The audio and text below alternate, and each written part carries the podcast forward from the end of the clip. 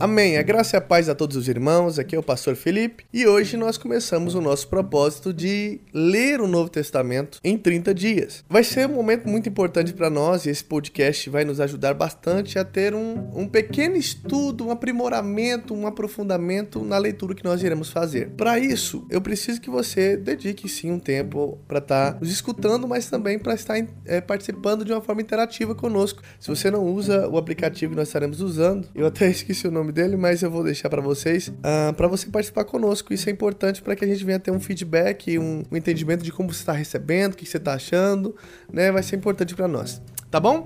Uh, nós iremos ler o Novo Testamento e, obviamente, que vamos começar por Mateus. Mateus é o primeiro evangelho do Novo Testamento. O que, que é evangelho? Evangelho é, Ev Angelus significa o quê? Boa notícia, boa mensagem, algo bom para ser contado. E o que, que, que, é tão bom assim para ser contado que uh, é levado para nós até hoje? Evangelho significa o quê? Há uma notícia boa para te dar. Cristo morreu no seu lugar. Você devia, tinha um preço a ser pago e você não dava conta de pagá-lo. Agora alguém pagou o preço no seu lugar e você está livre de toda a dívida, de toda a vergonha que você passava. É uma boa notícia ou não é? Se fosse uma dívida de dinheiro, já seria uma boa notícia. Agora, se você, se você descobrir que a boa notícia é que a dívida era uma dívida de sangue e mesmo assim alguém pagou no seu lugar, ganha-se muito mais valor ainda não é verdade? Então, Evangelho, boa notícia, que escreveu Mateus. Então, Mateus ele escreve o Evangelho. Mas eu preciso que você entenda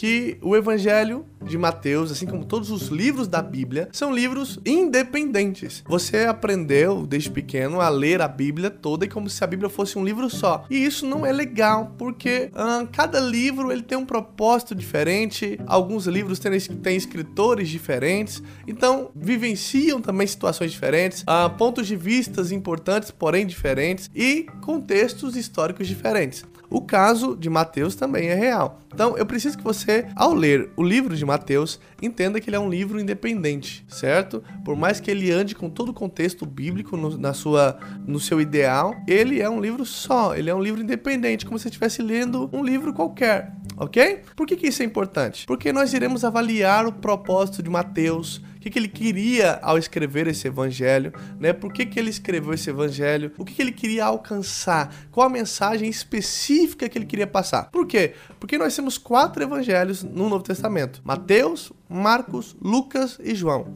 Cada um deles foi escrito com um propósito. E apesar de algumas vezes você ter histórias em um evangelho e também em outro, o propósito deles ao abordar esse ponto é diferente. Então vai ser interessante se você observar dessa forma, tá bom? Uh, Mateus escreveu esse livro, o Evangelho, segundo ele escreveu, para judeus. Então qual era o propósito dele? Mateus, ele falou: vou escrever o Evangelho, contar a história de Cristo, contar quem ele foi, o que, que ele fez, né, para que o povo, o povo judeu, o povo que vive no judaísmo, né, o povo que era obviamente maioria em Israel, seja também alcançado pela graça de Deus. Então, esse era o propósito de Mateus. E aí, isso, quando você entende isso, vai passar a significar muitas coisas na sua leitura, tá bom? Então vamos começar. Uh, Mateus, no capítulo 1, você vai perceber que a primeira coisa que Mateus faz é trazer um registro de toda a genealogia de Jesus Cristo desde Abraão. Nada mais lógico. Por quê? Porque o povo judeu, eles levam a questão da genealogia a, a, a um nível extremo, né? Por quê? Porque eles são um povo de origem patriarcal, né? O pai, o avô são fundamentais. A, inclusive, Abraão é chamado de pai pelo judeu até hoje. Eles trazem consigo a essência de, a essência de Abraão. Quando Deus chama Abraão lá no começo da Bíblia, fala: "Olha, de você eu farei uma grande nação".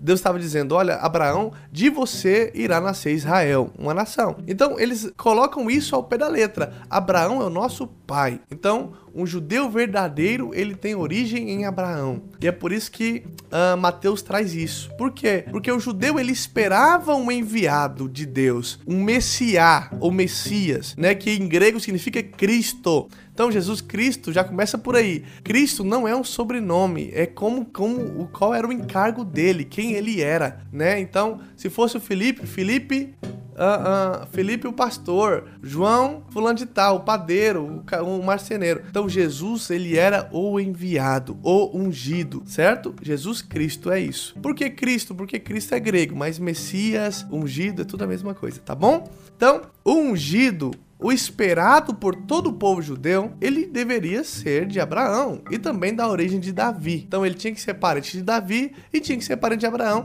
E é por isso que Mateus traz logo no começo a genealogia de Jesus desde Abraão. Se você perceber, são 14 gerações, depois mais 14 gerações e depois mais 14 gerações. Por que isso? Uh, porque o povo de Israel passou por dois exílios, vamos dizer assim. Eles foram le levados cativos para outras nações duas vezes. E é por isso que isso também é muito importante para o judeu, porque ele quer saber se o filho de Deus ou ungido do Senhor, ele é de origem pura ou se tem mistura no sangue dele. Por isso que Mateus trouxe logo de primeira a genealogia, para ninguém colocar em dúvida aquilo que Jesus era, né? Ele realmente é puro, realmente ele é completamente judeu, descendente de Abraão e de Davi. OK. Então, pronto, a primeira pergunta para o judeu foi respondida. Depois ele vem trazendo falando que marido de Maria, é, José, foi chamado de Cristo, ou seja, eu já falei que Cristo não é um sobrenome. O, o, o José não chamava José Cristo da Silva e nem Maria chamava Maria Ferreira Cristo. Então, não é um sobrenome, é quem Cristo é. Ele é o Messias, o enviado. Assim, o versículo 17 diz: Ao todo houve 14 gerações de Abraão a Davi, 14 de Davi até o exílio na Babilônia e 14 até o exílio do exílio até Cristo. Então, 14, 14, 14 são o quê? 7, 7, 7, 7, 7, 7. Ou seja, o número que o judeu ama, porque tem a ver com o intervir de Deus na história. Mas depois, quando nós chegarmos em Apocalipse, vamos estudar isso profundamente, tá bom?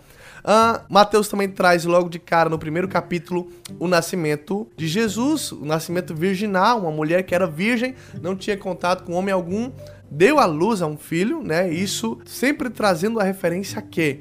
Ao Antigo Testamento. Então, por exemplo, lá no versículo 21, está dizendo: Uh, ela dará a luz a um filho e você deverá dar-lhe o nome de Jesus, porque ele salvará o seu povo dos seus pecados. O que, que, tem a ver Jesus com salvará o seu povo dos pecados? Jesus, em original, é em Yeshua. Yeshua, que na verdade é a forma diminutiva de Ye, Yo, como é que é? Yeshua. Yeshua. Que, que é Yeshua? É o mesmo nome de Josué. Então, olha só como é que a Bíblia é detalhista, isso é importante. Yeshua ou Yeshua significa o Senhor é a salvação. Agora perceba, lá atrás, quando Moisés veio com a lei, eu não sei se eu estou complicando você, mas se você não conhece isso, ignore essa parte. Depois, quando você ler a Bíblia toda, você vai entender aquilo que eu estou falando.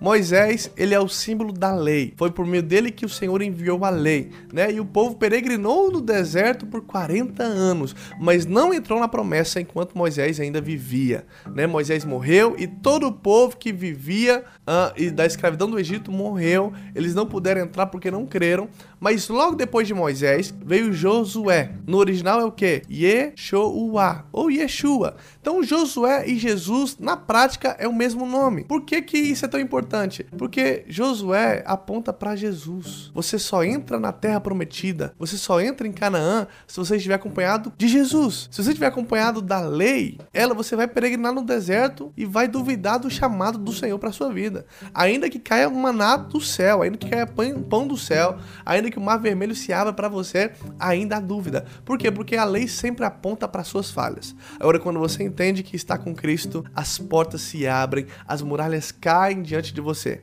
ok? Então, Josué e Jesus têm o mesmo nome. O Senhor salva. Por isso que o texto diz que ele se chamará Jesus ou Yeshua, porque ele salvará o seu povo dos seus pecados. Então, a virgem ficará grávida, dará à luz a um filho e chamarão ele de Emanuel.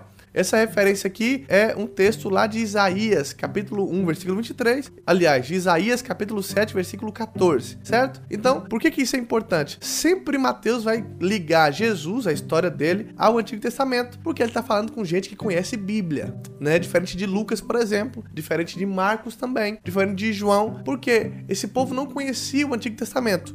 Só o judeu conhecia. Então, Mateus ele vai fazer sempre essa ponte entre o Velho Testamento e o Novo Testamento. Ok? No versículo, no capítulo 2, aliás, também no versículo 2 diz: Onde está o recém-nascido rei dos judeus? E por que eu separei esse versículo para nós comentarmos? Porque Mateus vai sempre trazer Jesus na figura de um rei. É por isso que Mateus é o livro que mais vai falar do reino dos céus. Por quê? Porque o povo judeu esperava um rei. Eles acreditavam que o Messias iria governar, iria ser um rei como Davi foi. Mas na verdade, Jesus, ao primeiro momento, na sua primeira vinda, né, que é a que ele está relatando, ele era rei, mas era um rei espiritual, o reino dos céus para que depois ele virá para reinar como um rei sobre todas as nações, sobre todos os povos, tá bom? Então sempre você vai ver a palavra rei, reino, por quê? Porque Mateus está falando, ele é o nosso rei, o Senhor é o rei, chamado, escolhido pelo Senhor, ele é a herança de Davi, certo? E aí nós vemos também no, Evangelho de Mateus, capítulo 2, já pedaços do Antigo Testamento. Então você vê aqui que tem um, um pedaço do profeta uh, Malaquias, né? Mas tu, Belém da terra de Judá, porque Jesus nasceu em Belém, então ele aponta Jesus nasceu em Belém, de acordo com Malaquias, já havia profetizado. Fala da fuga do Egito também, e aí menciona o profeta Jeremias lá em 31, Jeremias 31, 15, né? falando que haveria um choro uh, aos filhos de Raquel, ou seja, o povo de Israel, os menininhos de Israel iriam chorar, as mães, aliás, iriam chorar. Fala também no final do capítulo 2 que Jesus ele foi habitar, morar na cidade de Nazaré, e aí lembra também que havia uma profecia que ele seria chamado de Nazareno, profecia esta ligada lá em, em, em em Isaías 11, versículo 1, certo? No hebraico, no original hebraico, tá bom? Então, Mateus capítulo 3 já nos traz algo um pouco diferente. João Batista aparece na cena, também confirmando uma outra passagem, confirmando a passagem lá de, de Isaías capítulo 40, versículo 3, né? Dizendo que haveria um homem clamando no deserto, preparando o caminho para Jesus, e João Batista vem preparando realmente o caminho. Ele vem lançando a ideia de uma mudança de mente, de um arrependimento. E aqui há alguns pontos interessantes que nós iremos meditar, tá? Lá no versículo 8 diz: Deem fruto que mostre o arrependimento. Não pensem que vocês podem dizer a si mesmo: Abraão é nosso pai. Pois eu digo que dessas pedras Deus pode fazer surgir filhos de Abraão. Então, aqui está a primeira lição de moral de Mateus ao povo judeu. Ele está dizendo o seguinte: está relatando a história de João Batista, mas ele fez questão de trazer isso no Evangelho. Por quê? Porque o propósito dele é quebrar realmente a visão religiosa do povo judeu. Então ele trouxe isso não por acaso. Qual que era a missão de João Batista? Era trazer, a preparar o caminho para Jesus trazendo a mensagem do arrependimento, de uma mudança de mente, de uma necessidade de mudança. Por quê? Porque o judeu, ele acreditava que ele era salvo simplesmente porque ele era filho de Abraão. E isso é um problema. Porque para você receber a graça de Deus, você precisa entender o quão pecador você é, o quão falho você é né? E aí que acontece? Nós temos essa visão sendo trazida aí por João Batista. João Batista fala: olha, é necessário um arrependimento, né? Não basta ser filho de Abraão, você precisa ter um comportamento alterado, um, um resultado de vida alterado, né? E ele fala: olha, eu batizo com água para arrependimento, mas depois de mim vem alguém que batiza com espírito e com fogo. E aqui há uma mensagem interessante a ser dita, né? Ah, eu sei que você foi ensinado às vezes que o batismo com o Espírito Santo e o batismo com fogo é a mesma coisa. E não é, né? Aqui, principalmente nesse texto, esse fogo ele tá falando da condenação. Né? Olha só o que diz o 12. Ele traz a pá em sua mão e limpará a sua eira, juntando o seu trigo no celeiro, mas queimará a palha com fogo que Deus, né? Então, você precisa entender, batismo com o Espírito Santo é uma coisa, batismo com fogo é outra coisa. Mas Felipe, eu fiz o curso das águas e o batismo com fogo era o outro significado. Sim, é por isso que muita gente hoje usa ainda a palavra fogo, batismo com fogo. Por quê? Porque o fogo tem um significado distinto desse texto. Esse texto está falando de condenação, mas há também um texto, há, há diversos textos, aliás, que ligam o fogo ao que? A purificação, a santificação do Senhor ao nosso coração.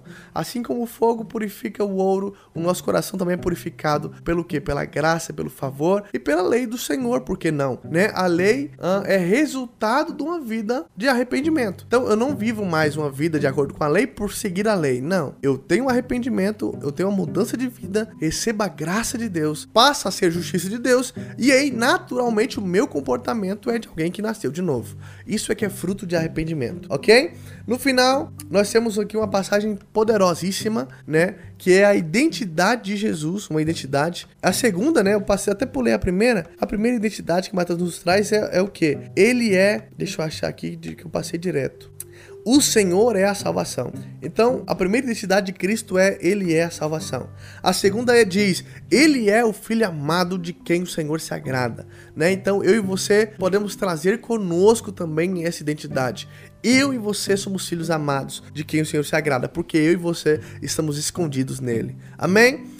Uh, no Mateus 4, no capítulo 4 de Mateus, nós temos aí a tentação de Jesus, né? E aí nós temos a passagem também onde Cristo responde Satanás dizendo: Nem só de pão viverá o homem, mas de toda palavra que procede da boca de Deus, porque uh, Jesus está dizendo o quão importante é você confiar na palavra dele, né? Ainda que nem tudo pareça ser, ainda que as, as circunstâncias demonstrem o contrário, confie na palavra de Deus, ok? Qual que era a palavra de Deus a respeito de Jesus? Você é filho amado. Então, quando o diabo coloca se és filho amado, ele está colocando o quê? Uma dúvida na palavra de Deus. No segundo também é, olha lá. Se és filho de Deus, joga-te daqui para baixo, porque está escrito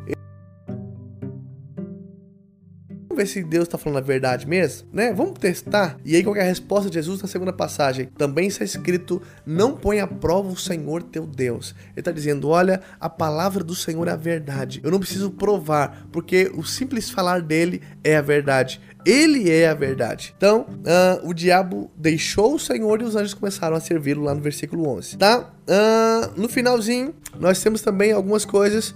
Jesus foi por toda a Galileia ensinando nas sinagogas deles, pregando as boas novas do reino. Então a palavra reino tá até em maiúsculo aí na sua Bíblia. Por que isso é importante? Porque agora Mateus vai trazer reino puro. E olha só, Lá em Mateus capítulo 5 nós vemos algumas coisas mais importantes. O sermão da montanha, ou sermão do monte, trazendo uma série de condições terríveis. Terríveis por quê? Vamos lá. As bem-aventuranças é bênção. Quem todo mundo gosta de ser bem-aventurado, né? Aqueles que desejam justiça serão fartos, obterão misericórdia, os puros de coração verão a Deus, serão chamados filhos de Deus, uh, enfim, esses todos serão abençoados. E aí começa o quê? Jesus começa a trazer o, o, o a principiologia da lei. O que, que é isso, Felipe? Palavra difícil. Ele vem trazendo a lei pura, direto na veia, com doses cavalares. Por que, que Jesus está fazendo isso? Porque o povo judeu, eles acreditavam que eles seguiam a lei completamente. E aí, Jesus vem falando: olha, não é bem assim. A primeira coisa que ele fala lá no versículo 17: Não pense que vir abolir a lei. Eu não vim tirar a lei, eu vim cumprir. Então Jesus está falando: olha, eu não vim tirar a lei de forma alguma, eu vim cumprir a lei. Vocês querem cumprir a lei? Quero. Então vamos cumprir a lei. Vamos ver como é que é a lei. Porque aí, se a justiça de vocês não for maior que a dos fariseus e mestres da lei, de modo nenhum entrarão no reino dos céus. Então, aí ele fala do homicídio, ele fala da, do adultério, ele fala do divórcio. Né? Ah, ah, não traí minha mulher. Você disse que não adulterou. Mas se você olhou para sua mulher, se você olhou para outra mulher e desejou, você já cometeu adultério. Ah, não matei. Não matou. Mas se você chamou seu irmão de tolo, de racá, você também já, pro, já é possível você ir pro inferno. Jesus está pegando a lei e jogando na cara dos caras. Por quê? Vamos entender daqui a pouquinho. O divórcio, ele falando, ah, mas ah, eu, eu, eu divorciei minha mulher, eu dei o documento. Aí Jesus fala, não, mas não é bem assim, né? Você só pode divorciar sua mulher por imoralidade sexual, se ela for adúltera, né? Os juramentos, ah, mas eu cruzei o dedo a vingança. Ah, mas e os inimigos? Mas isso, aquilo. E aí vem os seis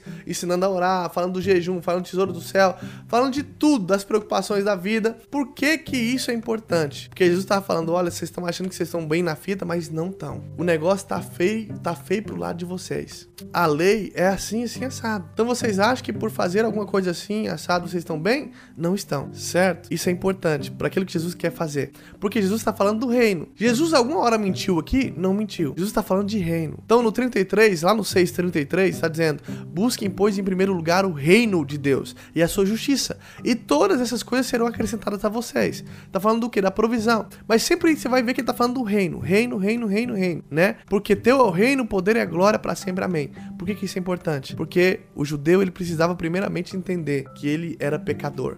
O papel do Espírito Santo é convencer o homem do pecado, da justiça e do juízo. Agora, Cristo está fazendo esse papel. Nesse esse momento com todos aqueles homens, primeiro convencendo eles de que eles são pecadores, né? Do julgamento ao próximo, da persistência à oração, tá falando de tudo, das leis. Ora, assim tudo, então façam aos outros o que querem que façam a vocês, pois esta é a lei e os profetas. Fala da porta larga, da porta estreita, fala da árvore e seu fruto, né? Nem todo aquele que me diz Senhor, Senhor entrará no reino dos céus, mas aquele que faz a vontade do meu Pai que estás nos céus, o prudente o insensato. Então Jesus vem trazendo toda aquela aquela carga da lei para aquele povo povo para mostrar que eles não estão tão bem assim na fita. E aí qual que é a resposta do povo? Quando Jesus, lá no, lá no final do capítulo 7, quando Jesus acabou de dizer essas coisas, as multidões estavam maravilhadas com seu ensino, porque ele ensinava como quem tem autoridade e não como os mestres da lei. Por quê? Jesus tinha autoridade por quê? Porque o povo sabia que os mestres da lei ensinavam a lei, ensinavam o que era o certo fazer, mas eles não tinham uh, autoridade para ensinar, para cobrar algo de alguém, porque o povo sabia que eles também eram falhos. Então via o fariseu lá pregando o que devia ser certo ou não, o que era certo ou não, mas ele sabia sabia que o fariseu pecava também. Então não tinha autoridade. Cristo agora vem com autoridade. Olha o tanto que Cristo é poderoso. Até quando Jesus traz a lei, o negócio é diferente. Por que, que é diferente? Porque agora o povo vê em Jesus. Olha que poderoso, revelação. O povo vê em Jesus que é possível agora alguém cumprir a lei. Porque havia um desânimo, havia um desânimo terrível para aquele povo, que era natural. Olha, a, todo mundo peca, todo, até o sacerdote peca. Então, uh, uh, é impossível viver a lei, é impossível alguém seguir a lei. Eu sei que tem gente que ensina a lei, mas eles não são certos também, eles também pecam. Então vivia aquele desânimo escondido, mascarado. Todo mundo fingia que obedecia a lei, todo mundo fingia que era perfeito, com exceção daqueles que eram chutados como pecadores de cara, né, cobradores de impostos. Mas o povo está desanimado. Quando eles veem Jesus Cristo, aquele que cumpre realmente toda a lei, fala: opa, esse cara realmente é diferente. Porque ele mostra a lei, mas ele mostra também que é possível cumpri-la. Há um ânimo daquele povo. E aí Jesus vem agora mostrando para que, que ele veio. Né? No versículo 8. Jesus estendeu a mão e cura um leproso. Olha o tanto que isso é forte. Por que, que o primeiro milagre citado por Mateus é a cura do leproso? Porque o leproso ele era um tabu para a lei. O povo que pregava a, a lei uma chave fundamental da lei era o quê? Se é leproso, expulsa do acampamento. Porque não tem cura. Era um tabu, ninguém tocava. Ah, Deus cura tudo. Cura, por que ele não cura um leproso? Né? A, a, a, a, lei fala que é possível um leproso ser curado, mas ninguém nunca viu, né? E aí quem toca num leproso fica o quê? Impuro. Então é um pecado terrível, é uma doença terrível, porque além do, da pessoa que está infectada ter que ser expulsa, se alguém toca nele, ainda fica impuro também. Jesus vem mostrando o contrário. Não, eu purifico a lepra. Lembra que eu preguei no último domingo a respeito dos três pecados da lepra, né? Do fluxo de sangue e da morte de tocar no morto. Aqui nós vamos ver isso de novo. Então, Jesus cura um, um, uma lepra, um leproso, mostrando que ele curava a lepra, ele tirava o pecado daquele povo, que era o pecado por uh, omissão, certo? Aí depois, logo na sequência, vem a cura uh, de um servo paralítico de um centurião, o que também é um outro tapa na cara de todo judeu.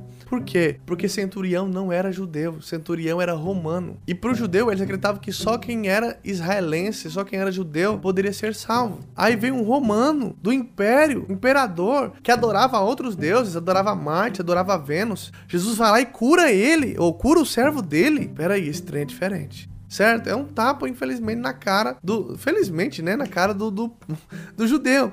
E aí o que acontece? Ele continuava trazendo. Jesus fala: Olha, não encontrei em Israel ninguém com tamanha fé. Ou seja, além de Jesus curar um, um, um, um, romano, ele ainda elogia o cara dizendo que ele tem uma fé muito maior que um judeu. Meu Deus. Aí lá no 12, mas os súditos do reino serão lançados para fora, nas trevas onde haverá choro e ranger de dentes. Então, Jesus está fazendo um contraste aqui tremendo. Olha lá, depois Jesus vai lá e expulsa demônios, confirmando a passagem de Isaías, também citada no texto. Depois, lá na frente, ele acalma a tempestade, demonstrando que ele era filho de Deus, porque acreditava que Deus somente tinha o poder de controlar uh, o tempo. Né? Depois ele cura mais dois endemoniados. E aí o que acontece? Ele coloca os demônios nos porcos porcos, porque porco representava o quê?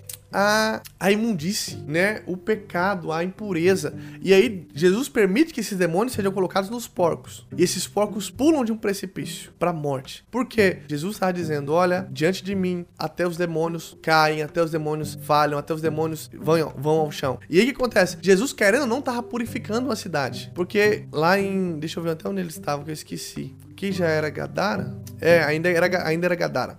Então, Jesus estava em Gadara e lá não se podia criar porcos, porque o povo judeu não criava porco. Mas o povo já estava tão assim com a vida que estava criando porcos. E aí Jesus tira aqueles porcos de lá e olha só, no final, o povo expulsa Jesus do negócio. Expulsa Jesus da cidade. Certo? Depois no Mateus 9, Jesus cura um paralítico Mateus é chamado, Jesus é, é interrogado sobre o jejum. E aí, o que acontece? Uai, tá faltando aqui. Deixa eu ver o que, que eu pulei. Ah, tá. Aqui, então tá. Mateus 9, 19, 18 diz: Falava ele ainda, então Jesus estava discursando, quando veio uh, um dos dirigentes da sinagoga. Então, se fosse hoje, ele seria um pastor. Então, um pastor chegou nele, falou: Olha, minha filha acaba de morrer. Vamos lá, impõe a mão sobre ela que ela viverá. Então, olha o que está acontecendo aqui. Um judeu está pedindo para um outro judeu tocar num morto. Tocar em, em um morto era pecado. Terrível, gravíssimo. Aí Jesus vai, ele levanta e está indo para ele. De repente, no meio do caminho, uma mulher que tem um fluxo de sangue, ou seja, impura também, já havia 12 anos que estava impura, porque a, a, a mulher ou o homem a mulher, quando estava menstruada, ela ficava impura, o homem também, ah, com, quando acordava na poluição ou quando tinha algum tipo de corrimento, ele estava impuro também. Ah, qual que era o problema? Essa mulher já havia 12 anos que sofria com hemorragia, ela perdia sangue direto. Era como se... E então era considerada impura por 12 anos. E aí essa mulher toca em Jesus. E ao invés de Jesus ficar imundo, impuro, o que acontece? Essa mulher curada então aqui é o segundo tapa na cara do judeu, porque Cristo, ao invés de ser de se tornar impuro, por ser tocado por uma mulher impura, não, ela é purificada. E mais, no final, ainda diz: Olha, ânimo, filha, a sua fé te curou. Aí Jesus continua seguindo o caminho, chega na casa do pastor, que é o dirigente da sinagoga, e aí ele vai lá, toca na menina, pega a menina pela mão, ela se levanta e revive. Por que, que isso é importante? Tá aqui no Evangelho de Mateus, porque um dos sinais de que um homem seria o Messias, o ungido, o enviado, o Cristo, era ressuscitar o morto. Então, nessa primeira leitura de nós, que nós lemos hoje, Cristo, ele vence os três pecados: omissão, comissão e de morte. Ele toca num leproso, cura, ele cura um leproso, cura uma mulher com fluxo de sangue e também toca em um morto e o morto passa a ter vida. Cura também cegos, dois cegos lá na frente, cura um mudo, expulsa demônios. E aí o que acontece? Ele ia passando por todas as cidades e povoados ensinando, pregando as boas novas do evangelho do reino. Então, olha aqui, no versículo 35. Jesus ia passando por todas as cidades e povoados, ensinando nas sinagogas, pregando as boas novas, boas notícias do reino e curando todas as enfermidades e doenças. Tá vendo aqui que Jesus está falando de reino? Lá no 37 diz: Então disse a seus discípulos: A colheita é grande, mas os trabalhadores são poucos. Peçam ao Senhor da colheita que envie mais trabalhadores para a sua colheita. Certo? Certo? Deixa eu só ver se eu tô assistindo alguma coisa. Ah, olha aqui. Já esse sinal fundamental. Gente do céu. Uh, no versículo 9, tem a cor daquele paralítico, né? Ele tá na casa, Jesus tá na casa de um homem. E aí, lembra que o rapaz tinha um rapaz paralítico e ele não conseguia entrar na casa. E aí os amigos levam ele pelo teto. E aí Jesus Uh, além de curar esse homem, perdoa os pecados. Não sei se não vai dar tempo de eu contar a história, você já leu, você vai lembrar. Então, Jesus responde: Mas para que vocês saibam que o filho do homem tem na terra autoridade para perdoar pecados. Uau, por que, que isso é importante?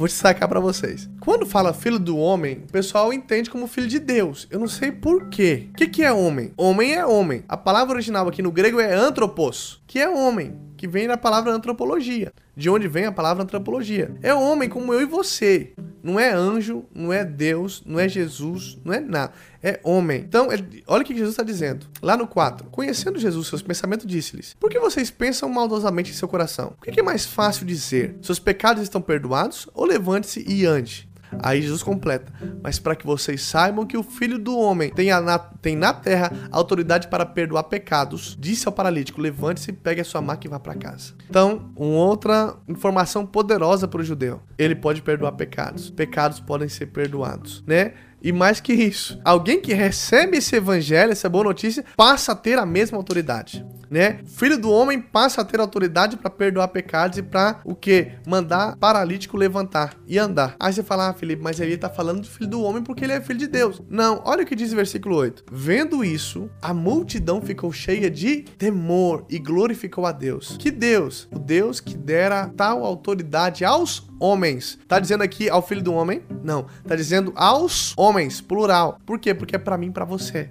Cristo estava dizendo dele, somente dele? Não. Ele estava dizendo todo aquele que nele crê tem poder para perdoar pecados e para virar para um paralítico e falar: levanta e anda, rapaz. Uau, isso é poderoso. Aí o que acontece? Logo na sequência, depois aí, voltando, tivemos que voltar um pouquinho.